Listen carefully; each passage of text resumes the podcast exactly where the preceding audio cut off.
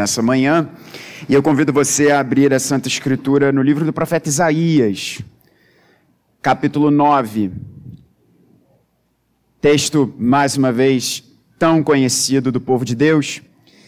E eu lerei os versos 6 e 7. Eu farei essa leitura na nova Almeida atualizada. Ouça com fé a palavra de Deus, livro do profeta Isaías, profeta evangélico, capítulo de número 9, versos 6 a 7. Assim diz a palavra do Senhor. Porque um menino nos nasceu, um filho se nos deu. O governo está sobre os seus ombros, e o seu nome será Maravilhoso Conselheiro, Deus Forte, Pai da Eternidade, Príncipe da Paz. Ele estenderá o seu governo e haverá paz sem fim sobre o trono de Davi e sobre o seu reino, para o estabelecer e para o firmar com juízo e com justiça, desde agora e para sempre. O zelo do Senhor dos Exércitos fará isto. Palavra do Senhor, você pode se assentar porque um menino nos nasceu, um filho se nos deu. Nessa manhã eu quero falar com você, nesse nosso último domingo, antes de celebrarmos o Natal de Jesus, eu quero falar com você sobre o presente de Deus. E quando olhamos para o presente de Deus, nós vemos o que esse presente fala sobre a pessoa do seu doador a pessoa do presenteador e o que o presente de Deus fala sobre aqueles que recebem esse presente. Então, quando olhamos para o presente de Deus, o que o presente de Deus fala sobre o presenteador e o que o presente de Deus fala sobre o presenteado. Essa é a nossa ideia nessa manhã. Você já parou para pensar que nós temos algumas datas no nosso calendário em que nós nos presenteamos? Vamos pensar aqui. Dia dos Pais. Eu recebi o meu primeiro Dia dos Pais, meu primeiro presente de Dia dos Pais esse ano, que foi uma emoção maravilhosa. Dia das Mães, né? Aniversários. Mas o que, que essas datas têm em comum? Alguém presenteia e alguém é presenteado. Mas não são todos. Não são todos. No dia dos pais, aqueles que não são pais não são presenteados. No dia das mães, aquelas que não são mães não são presenteadas. No dia do nosso aniversário, apenas a gente recebe o presente no nosso aniversário. Mas no Natal, todos recebem presentes. Eu sei que, eventualmente, você pode talvez não presentear alguém ou não receber um presente, mas é uma data em que e a nossa cultura, inclusive, transcendeu o seu significado religioso, em que todos são presenteados. Vai você tem amigo secreto, amigo oculto, enfim, no trabalho, no grupo de amigos, na igreja, dentro da sua família. É uma data em que todas as pessoas, como um todo, a pessoa crendo ou não em Deus ou na pessoa de Jesus Cristo, é uma data em que as pessoas se presenteiam e assim deveria ser. E assim deve ser. Porque entre todas as características do Natal, você pode pensar em diversas: casa decorada, iluminação, comidas do Natal. Como eu amo as comidas do Natal. Panetone. Eu já disse isso várias vezes. Se você não gosta de panetone, você está em pecado, meu irmão, minha irmã. Porque é muito bom esse negócio. Eu vou além. Panetone bom é aquele de frutas. Ô, reverendo, você está sendo polêmico, né? Eu sei que não tem muita, que muita gente que não gosta. Arroz com passa, não, aí é mais polêmico ainda, né? As comidas do Natal, a apresentação do Natal, todas essas coisas são muito características do Natal, mas nada é mais característico do que o fato de nós trocarmos presentes. E por que, que deve ser assim? Porque o fato de nós trocarmos presentes, e o nosso pastor sempre diz isso nas suas ministrações de Natal, isso é, uma, é, algo que começa com a igreja, é a igreja que começa a trocar presentes entre si, e depois a cultura na qual a igreja do Senhor está inserida passa a adotar isso e transcende, inclusive, e hoje em dia até infelizmente dando severos contornos comerciais a essa prática, da troca de presentes, porque ela nos fala sobre o presente que nós recebemos. Você já parou para pensar que Jesus não apenas veio, ele nos foi dado? É exatamente isso que o texto começa dizendo. Verso de número 6: Porque um menino nos nasceu, um filho se nos deu. Por uma questão de tempo, nós não vamos entrar no contexto histórico dessa passagem, mas só para você entender de forma muito breve. Quem está escrevendo aqui não é nenhum dos evangelistas do Novo Testamento, é o chamado profeta evangélico, é Isaías, que escreve séculos antes do nascimento de Jesus. E essa profecia vem num contexto muito sensível do povo de Deus, em que o povo do Senhor confia num império estrangeiro, nos assírios, para encontrarem proteção militar, apoio econômico. E, o, e, Deus levanta o seu profeta Isaías para dizer: essa nação está colocando a sua esperança e a sua confiança não em mim, mas nos poderes deste mundo. E quando nós colocamos a nossa confiança nos poderes deste mundo, a nossa vida vai mal. E Deus traz uma mensagem de juízo em relação ao seu povo. Mas, junto com a mensagem de juízo, Deus diz: a terra que estava em trevas, sobre esta terra vai resplandecer a luz. É o início do capítulo 9. Deus diz: vocês despejando a confiança de vocês não em mim, mas nos poderes deste mundo, e isso é pecado, vocês irão sofrer a consequência dessa realidade. Mas, junto com a consequência dessa realidade, eu prometo a vocês que a luz irá resplandecer. E a luz irá resplandecer através disso que nós estamos vendo, ou desse, que nós estamos vendo aqui no verso de número 6. Porque um menino nos nasceu, um filho se nos deu.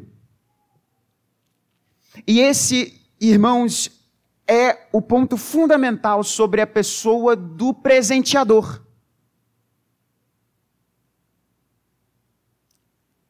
Muitas vezes nós não pensamos sobre isso.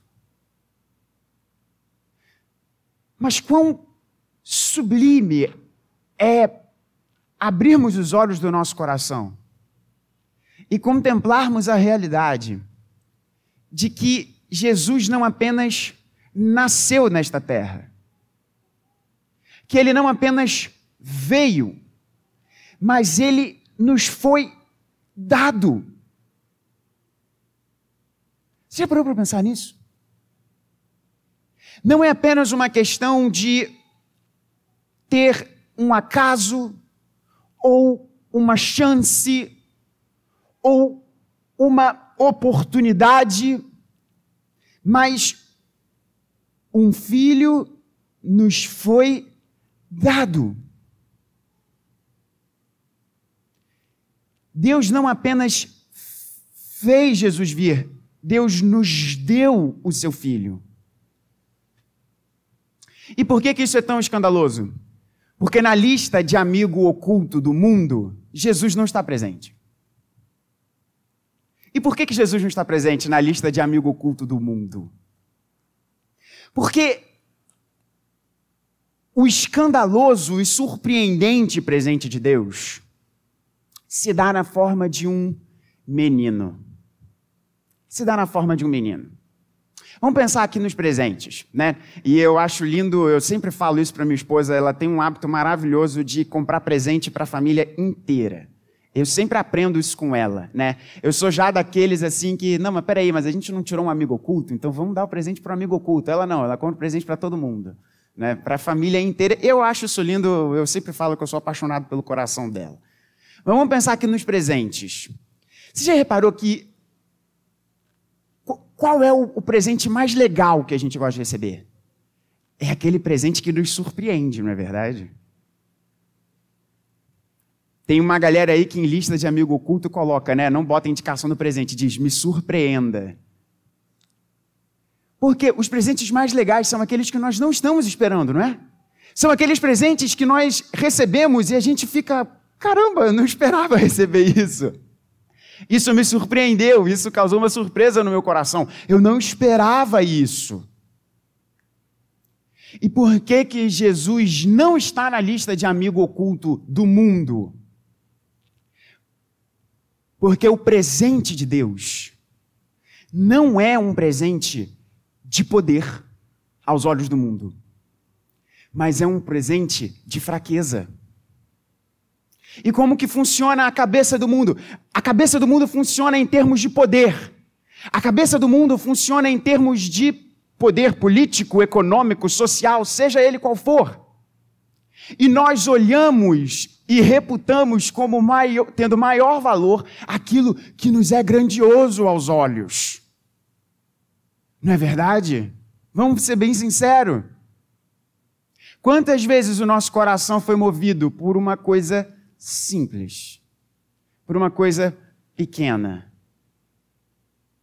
E aí queremos cada vez mais gastar mais e mais e mais e mais dinheiro ou tempo para prepararmos coisas grandiosas. Mas o presente de Deus, que é Jesus, não está na lista de amigo oculto do mundo, porque Jesus vem em fraqueza. Eu quero falar algo para os pais que estão aqui com bebês pequenos, né? Benzinho está no colo da minha mãe, estou vendo ali a Laurinha no colo do André, tem o meu xará que também está aqui no templo no colo de seu pai.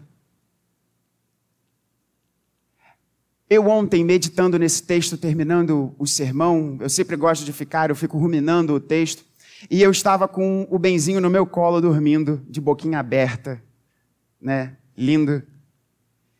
E veio algo na minha cabeça que me desmontou, e eu comecei a chorar, falei com a Nina. O Criador dos céus e da terra, em algum momento, chorou porque sentiu fome e queria o peito da sua mãe. Você já parou para imaginar isso? Você já parou para imaginar que o Criador dos céus e da terra, aquele que sabe quantos átomos existem em todo o universo, ele precisou ser segurado no colo, do contrário, ele não conseguiria ir até um determinado lugar. O Criador dos céus e da terra, aquele que inventou a madeira, precisou aprender com o seu pai como ser carpinteiro. O escândalo do presente de Deus é que ele se dá na forma de um menino. Ele se limita ele se humilha, ele vem até nós em fraqueza.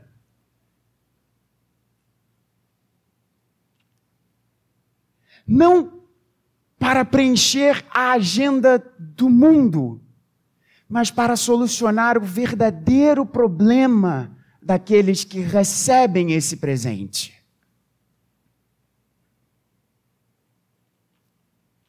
ele vem em fraqueza, ele vem em limitação e ele termina a sua vida aqui em fraqueza, em limitação. Afinal de contas, ele escolheu não descer da cruz. E é por isso que Jesus não está na lista de amigo oculto do mundo. Porque como que geralmente a nossa cabeça funciona? Sabe qual é o meu problema? O meu problema são os outros. Seja você de direita, de esquerda, seja você eh, do partido A, B, C ou D, do grupo X, Y, Z, seja você amarelo, azul, vermelho, que seja. Geralmente, como é que funciona a cabeça do mundo? O meu problema é porque essa galera existe. O meu problema são porque existem esses conservadores malucos. O meu problema é porque existem esses progressistas malucos. O meu problema é porque tem gente que tem muito dinheiro e eu tenho pouco. O meu problema é porque tem gente que é preguiçosa, não quer trabalhar. Pra... Já, já reparou como geralmente a gente coloca o nosso problema como sendo a existência de outros? E por que que Jesus então não está na lista de amigo oculto do mundo? Porque Jesus não apenas vem em fraqueza, e o mundo raciocina em termos daquilo que é grandioso e poderoso, é claro que nós sabemos que a fraqueza de Deus é a maior expressão do seu poder. É claro que nós que somos crentes sabemos disso. Mas no primeiro olhar, quando nós olhamos para isso, nós vemos é fraqueza. Não há poder, não há a majestade de um rei totalmente embanhado em ouro. Não, isso não há. Um bebê que chora, que sente fome, num estábulo porque não havia lugar para eles na hospedaria. Mas não apenas isso, é porque Jesus vem resolver e dizer a você que o seu problema não são os outros. O seu problema é você mesmo. Qual é o meu maior problema? Sou eu mesmo. Não são os outros. Não são os outros. O seu maior problema, meu irmão, minha irmã, você que está me ouvindo aqui ou em casa, é você mesmo. É você mesmo. Não são os agentes externos, é o seu coração. É a sua mente, são as suas motivações. E Jesus vem para resolver esse problema. Porque quem pecou contra Deus? Os seres humanos. Mas nesse bebê, gloriosamente estão unidos ofensor e ofendido. E isso que é maravilhoso demais. Se foram os seres humanos que desobedeceram o Criador no jardim, esse bebê é perfeitamente identificado com aqueles que ofenderam, e ele é o próprio ofendido. O próprio ofendido. Por isso, meus irmãos, o que precisa estar na nossa lista, não de amigo oculto, porque Deus não é oculto em nada na nossa vida, mas o que há verdadeiramente embaixo da árvore de Natal do nosso coração todos os dias, é o presente de Deus chamado Jesus que lida não com os inimigos irreais do nosso coração, mas com o verdadeiro problema do nosso coração, que se chama eu. O pecado que existe no seu coração, o pecado que existe no meu coração. E isso fala muito do presenteador. Porque Jesus não apenas veio, ele foi nos dado. E ele nos foi dado em limitação, em fraqueza. E mais uma vez eu, eu, eu chamo a sua atenção para essa gloriosa realidade de o Criador dos céus e da terra se submeter a essa fraqueza, a essa limitação para resolver o real problema do seu coração, do meu coração.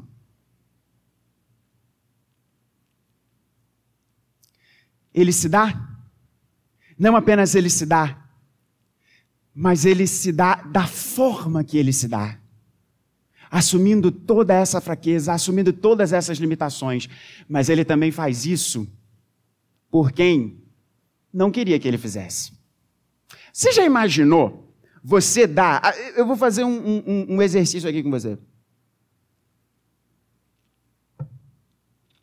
Imagina alguém que perturba a sua paciência. Talvez alguém aí do seu trabalho, talvez alguém da sua família que venha vindo, tenha vindo aí na sua mente, alguém que te deixa preocupado, alguém que, que só te arruma problema.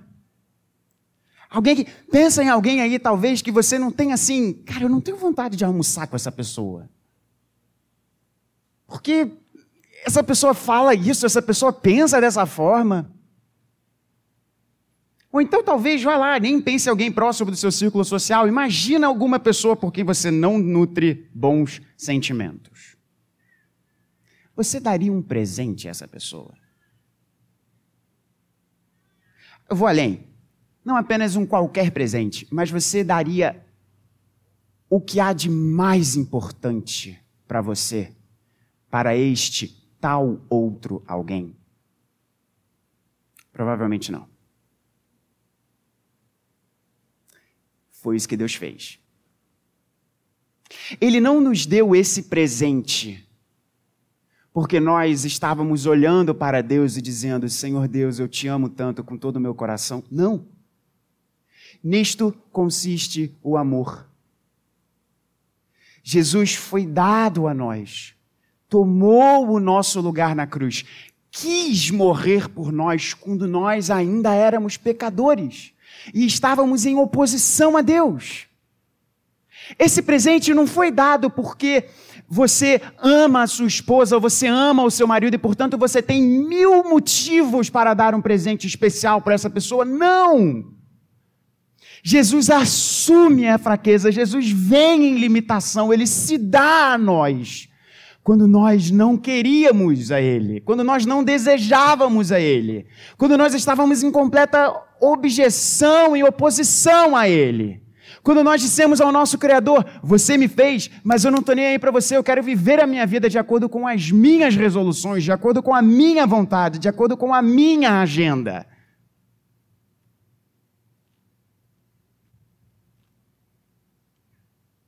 Mesmo nós não querendo o bem de Deus, Deus quis o nosso bem, o nosso maior bem, e se deu a nós para nós fecharmos esse primeiro ponto e nós rapidamente fecharmos, porque o ponto 2 é uma aplicação ao que.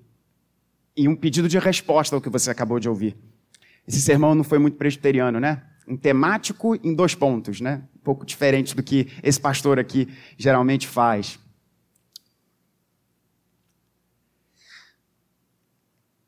Você consegue imaginar o que foi para o pai dar o seu filho de presente para você. Foi a outra reflexão que eu tive quando meu filho estava aqui no meu colo dormindo. Eu olho para o Benjamin e o meu coração, ele, ele se amolece todo. Quando eu vejo o sorrisinho ali dele, quando eu penso nele, eu abro a foto do celular, fico vendo foto da Nina dele, ali e tal. Se eu que sou pecador, tenho esse amor que é muito maior do que eu mesmo, pelo meu filho, que também é pecador. Você já parou para imaginar o que passou no coração do Pai, cujo amor é infinito? cujo amor não é limitado pelo pecado ou manchado por noções erradas do que é o amor, como nós temos. E o que representou por o pai não apenas fazer o seu filho vir, mas dar o seu filho para ser a solução do nosso problema. E a solução do nosso problema só poderia ser alguém tomar o nosso lugar como ofensores do coração de Deus. Você já parou para imaginar o que se passou no coração do pai? Esse pai que diz: Este é o meu filho amado em quem eu tenho prazer. Ouçam a ele. Ele chegar para cada um de nós, sendo nós opositores de Deus, e dizendo: esse é o meu presente para você. O meu filho amado. Ele vai tomar o seu lugar para que você tenha assento na mesa comigo. Para nós fecharmos o que o presente de Deus diz, não só sobre o presenteador, mas sobre o presenteado. Esse presente deve falar muito em relação a nós. Você já viu como que a reação de quem recebe um presente diz muito sobre o caráter daquela pessoa?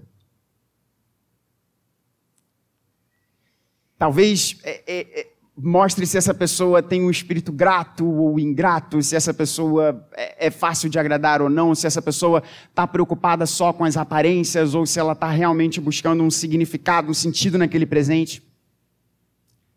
E a, e a pergunta que eu quero fazer a você nessa manhã é: qual é a sua reação a esse presente? A esse presente que Deus colocou debaixo da árvore do seu coração? Qual é a sua reação a ele? Quando você se vê diante dessa realidade de que um menino nos nasceu, um filho nos foi dado. E eu sei que lemos vários outros pontos nesse texto e uma outra mensagem nós abordaremos, não era a ideia, a ideia era basicamente concentrar nessas, nessa frase aqui do verso de número 6, porque um menino nos nasceu, um filho se nos deu. Quando o seu coração contempla essa realidade de Deus presenteando você com a vida do seu filho, qual é a sua resposta? Qual é a sua reação? Como você reage a esse presente? Há uma parábola preciosíssima, e com isso eu encerro, que Jesus nos conta em Mateus, 20, em Mateus 13 sobre o reino de Deus. E aparece lá nos versos 45 e 46 do capítulo 13 de Mateus. Olha o que o Senhor Jesus nos diz. O reino dos céus é também semelhante a um homem que negocia e procura boas pérolas quando encontrou uma pérola de grande valor, ele foi, vendeu tudo o que tinha e comprou a pérola. Olha que coisa sensacional que o Senhor Jesus está nos dizendo aqui. Essa pessoa, ele era um mercador de pérolas, ele vivia mercadejando pérolas. Era o seu ganha-pão, a sua vida era fazer isso, ele mercadejava pérolas. E o, a palavra aqui, que está traduzida como é, é, um homem que negocia e procura boas pérolas, é sensacional, porque, de fato, ele não adquiria pérolas para si. Ele era um, um mercador. Ele trazia pérolas para a sua posse para que essas pérolas fossem vendidas a outras pessoas. Até que ele encontra uma pérola. E o que, que ele faz? Ele se desfaz, ele vende tudo que ele tinha para ter aquela pérola para si. É sensacional o que o Senhor Jesus está nos dizendo não para que outras pessoas, não para que ele vendesse essa pérola para outras pessoas, mas ele olha aquela pérola, ele diz: essa pérola é a pérola de valor incalculável, de valor inigualável. Ele vende tudo que ele tem e compra essa pérola para si. É essa reação que eu e você temos que ter em relação a esse presente essa alegria desse mercador de pérolas de encontrar essa pérola de grande valor. E se for necessário a gente se desfazer de toda a nossa vida para que a gente tenha essa pérola, que seja. É essa a sua reação, meu irmão, minha irmã, a esse presente de Deus maravilhoso. Se o seu coração não está nesse compasso, nesse ritmo. Peça a Deus. Olhe, pela, olhe para a beleza do Evangelho. Contemple a beleza do Evangelho, contemple a beleza do Natal. E peça para que Deus reacenda a paixão no seu coração. Para que os seus olhos brilhem, assim como esse mercador, certamente seus olhos brilharam quando ele encontrou a pérola de grande valor.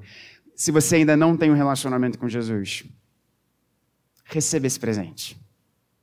É um presente. É de graça. Talvez você esteja buscando relacionamentos com pessoas que sempre vão te pedir algo em troca. Talvez a sua noção de valor, de sentido, de existência é fazer alguma coisa para agradar alguém. É comprar alguma coisa para ter valor. É entrar para um determinado grupo para ter o seu senso de sentido, de valor, de identidade. Deus diz para você: não é nada disso. Eu te amo. Talvez você não tenha entregue a sua vida ainda a Deus. E com isso eu verdadeiramente termino para nós irmos para a Eucaristia. Talvez você nunca tenha entregue a sua vida a Deus. Talvez você ainda não tenha assumido esse compromisso com Jesus, porque no fundo você escuta todas essas coisas e você fala consigo mesmo: cara, isso é bom demais. Isso é bom demais. Você já recebeu um presente que foi de valor muito além do que você imaginou receber de uma determinada pessoa? E você foi surpreendido com esse presente? Isso já aconteceu com você? Você assim: caraca, eu não esperava. Eu não esperava que essa pessoa me desse um presente assim. É porque, na realidade, o seu valor para essa pessoa é muito além do que você acha que tem para ela. É exatamente assim com Deus. O nosso valor para Deus é tamanho que Ele entregou o seu próprio filho de presente para nós. Que nós passemos a eternidade celebrando o verdadeiro Natal, Cristo Jesus. Que Ele nos abençoe.